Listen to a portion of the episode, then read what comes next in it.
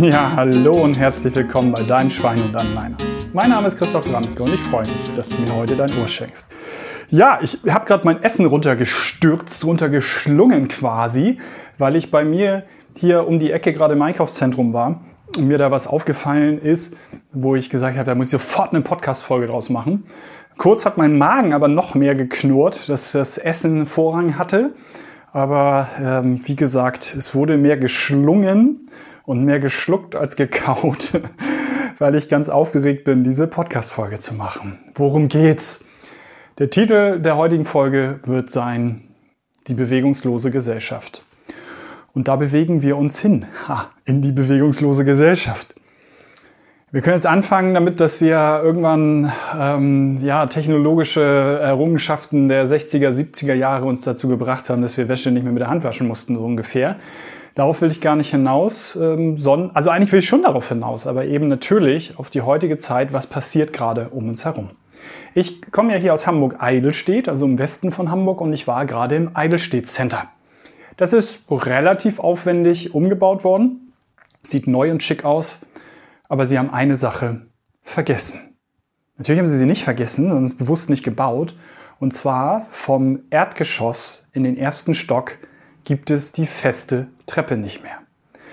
Die Fahrstühle sind saniert, neu, sind an derselben Stelle, wie sie vorher waren, mitten so, dass man sie gut erreichen kann und äh, gut sieht. Ist ja auch logisch, ist auch gut so, selbstverständlich ne, für Rollstuhlfahrer, für viele mit Rollatoren, die wir hier in Eidelstedt haben, also viele ältere Menschen auch. Von daher selbstverständlich sehr gut, dass die gut erreichbar sind, groß sind, zwei nebeneinander, hervorragend, äh, toll gebaut, alles gut. Daneben hatten wir ähm, vor dem Umbau zwei Rolltreppen, eine hoch, eine runter und in der Mitte eine große, breite, feste Treppe. Und diese große, breite, feste Treppe gibt es nicht mehr.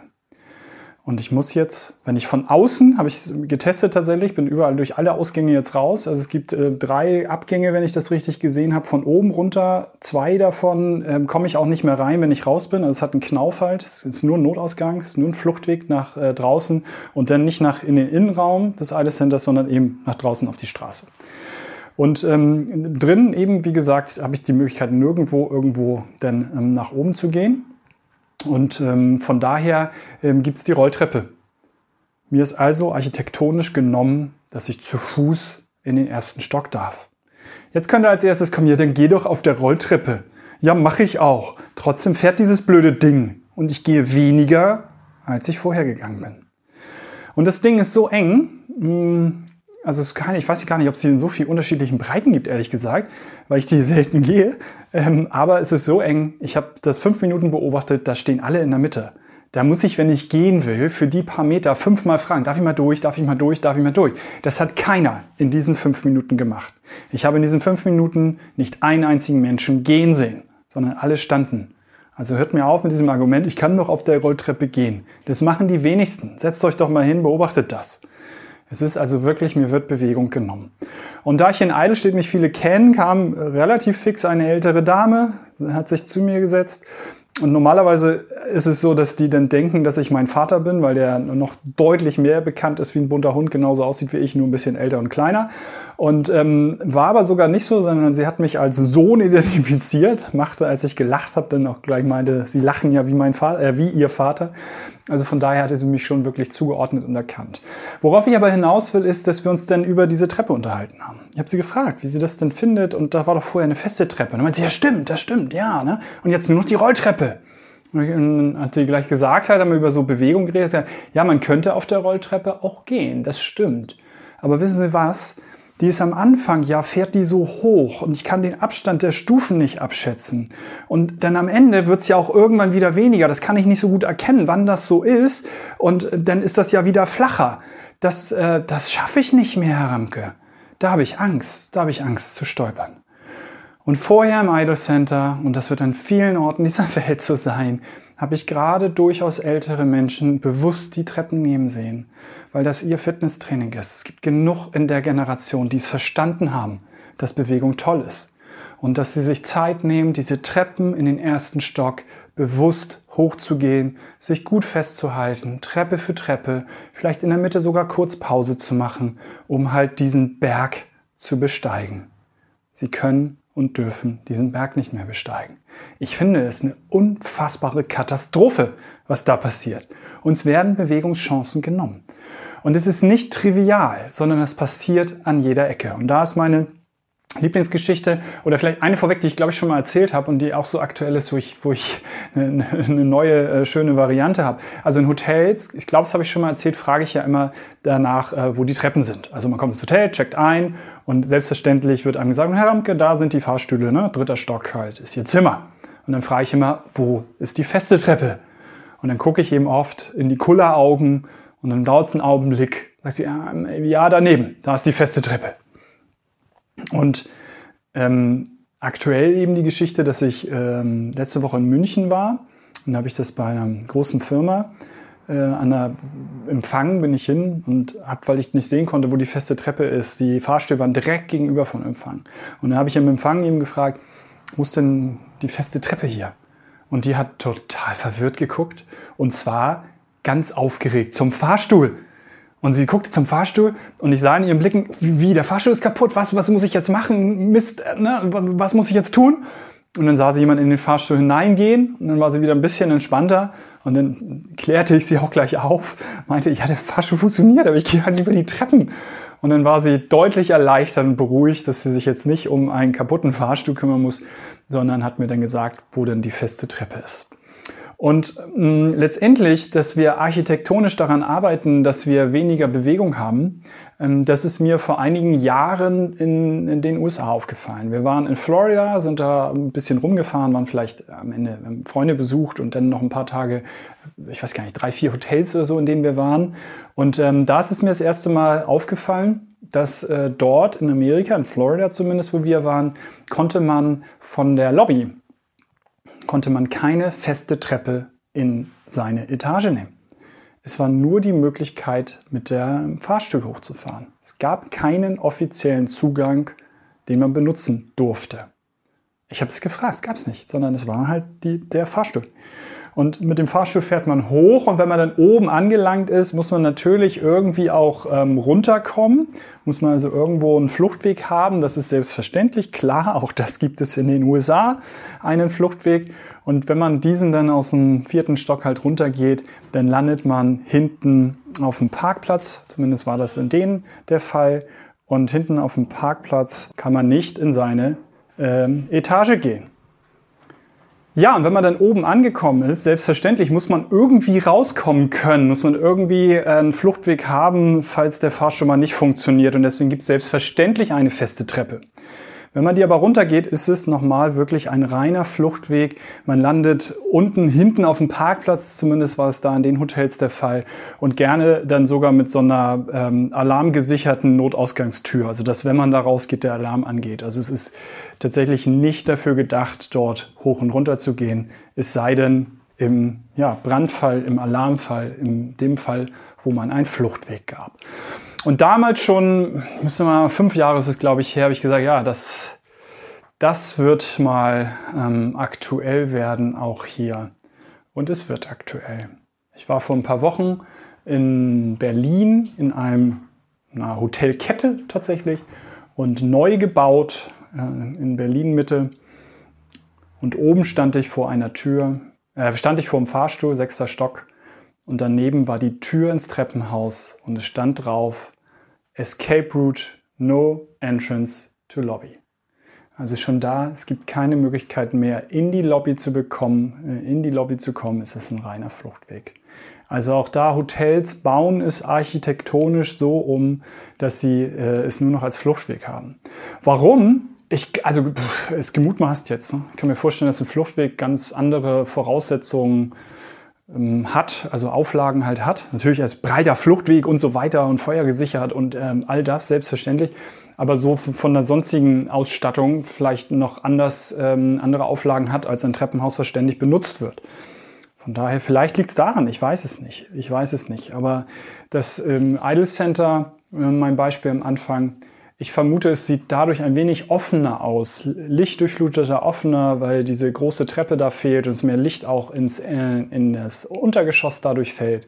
Ich könnte mir vorstellen, dass das der Grund ist. Ich finde es eine absolute Katastrophe. Und von daher ähm, an der Stelle schon, ne, nutzt da, wenn es architektonisch, das ist der erste Part jetzt, wo euch das genommen wird. Achtet da mal drauf. Achtet mal drauf, wo euch wirklich Möglichkeiten, euch zu bewegen genommen sind. Und nutzt wirklich ne, jede Chance, euch zu bewegen und nicht euch die Bewegung abzunehmen. Ich könnte einen kleinen Ausflug in die, in die äh, äh City-Roller, in die E-Roller, die es jetzt da überall gibt. Also ich, ich sehe da, also umwelttechnisch im Moment noch alle vier Monate werden die ausgetauscht. Ne? Es arbeiten jetzt welche endlich daran, dass man den Akku wirklich direkt wechselt und nicht das ganze Mistding wegschmeißt. Der ein oder andere Anbieter fängt jetzt auch an, nach vier Monaten sie nicht auf den Müll zu schmeißen, sondern zu restaurieren und dann an privat zu verkaufen. Also immerhin, aber im Moment ökologisch, ganz ehrlich, eine Katastrophe. Und dann, wenn ich Leute darauf sehe, die sich dann auch noch Bewegungschancen nehmen. Also ich glaube, von der Bewegungsseite her geht das gerade in keine richtige Richtung. Aber vielleicht bin ich da auch zu engstirnig und habe nicht den Weitblick, was daraus noch an Mobilität passiert. Im Moment sehe ich das aber wirklich für das Thema Bewegung genau das äh, Gegenteil. Also achtet darauf, mein erster Tipp, wo wird euch Bewegung genommen? Und es ist ganz lustig, äh, macht mal wirklich die Augen auf, dann werdet ihr eine ganze Menge, wird euch auffallen. Das ist bei meinen beiden Mitarbeiterinnen jetzt so, dass ich das vorhin die Geschichte erzählt habe hier, meinen sie auch, ja, ist mir auch schon aufgefallen.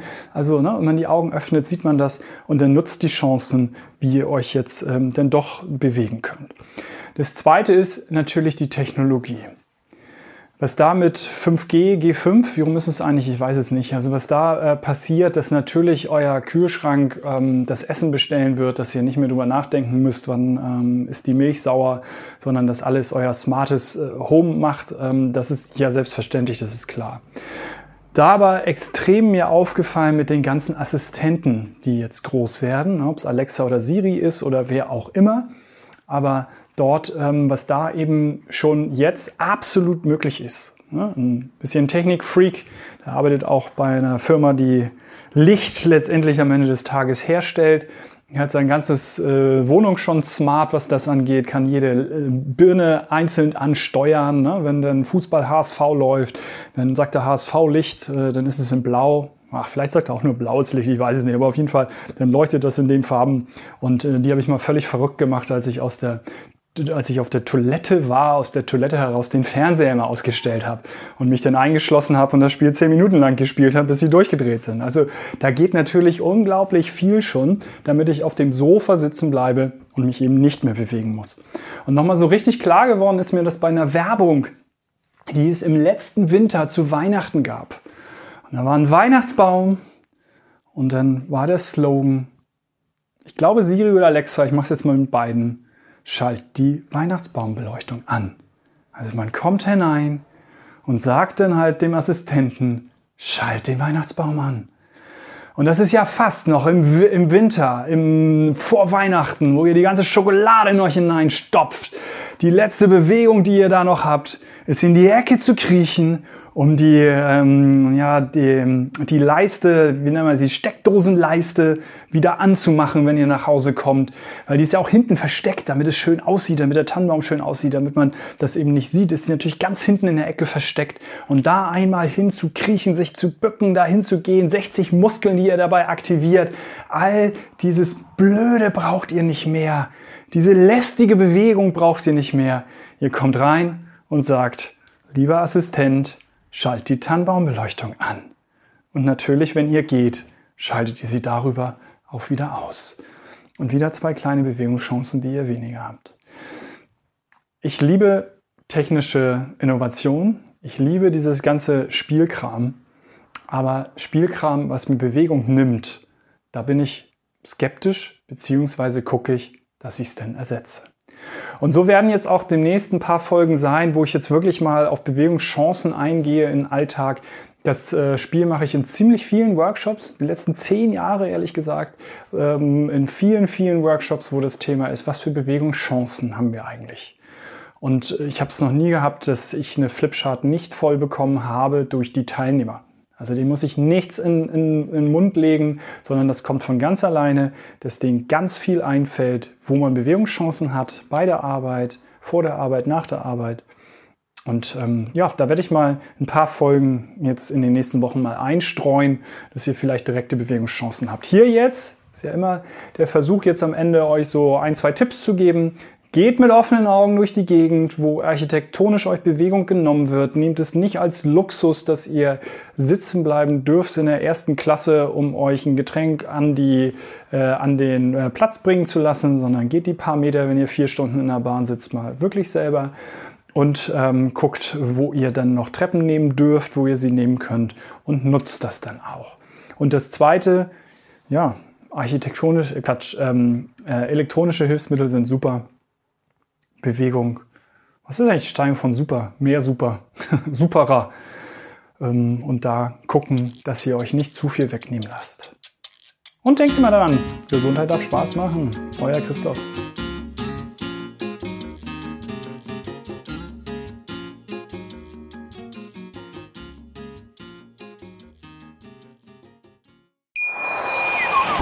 Schatz, ich bin neu verliebt. Was?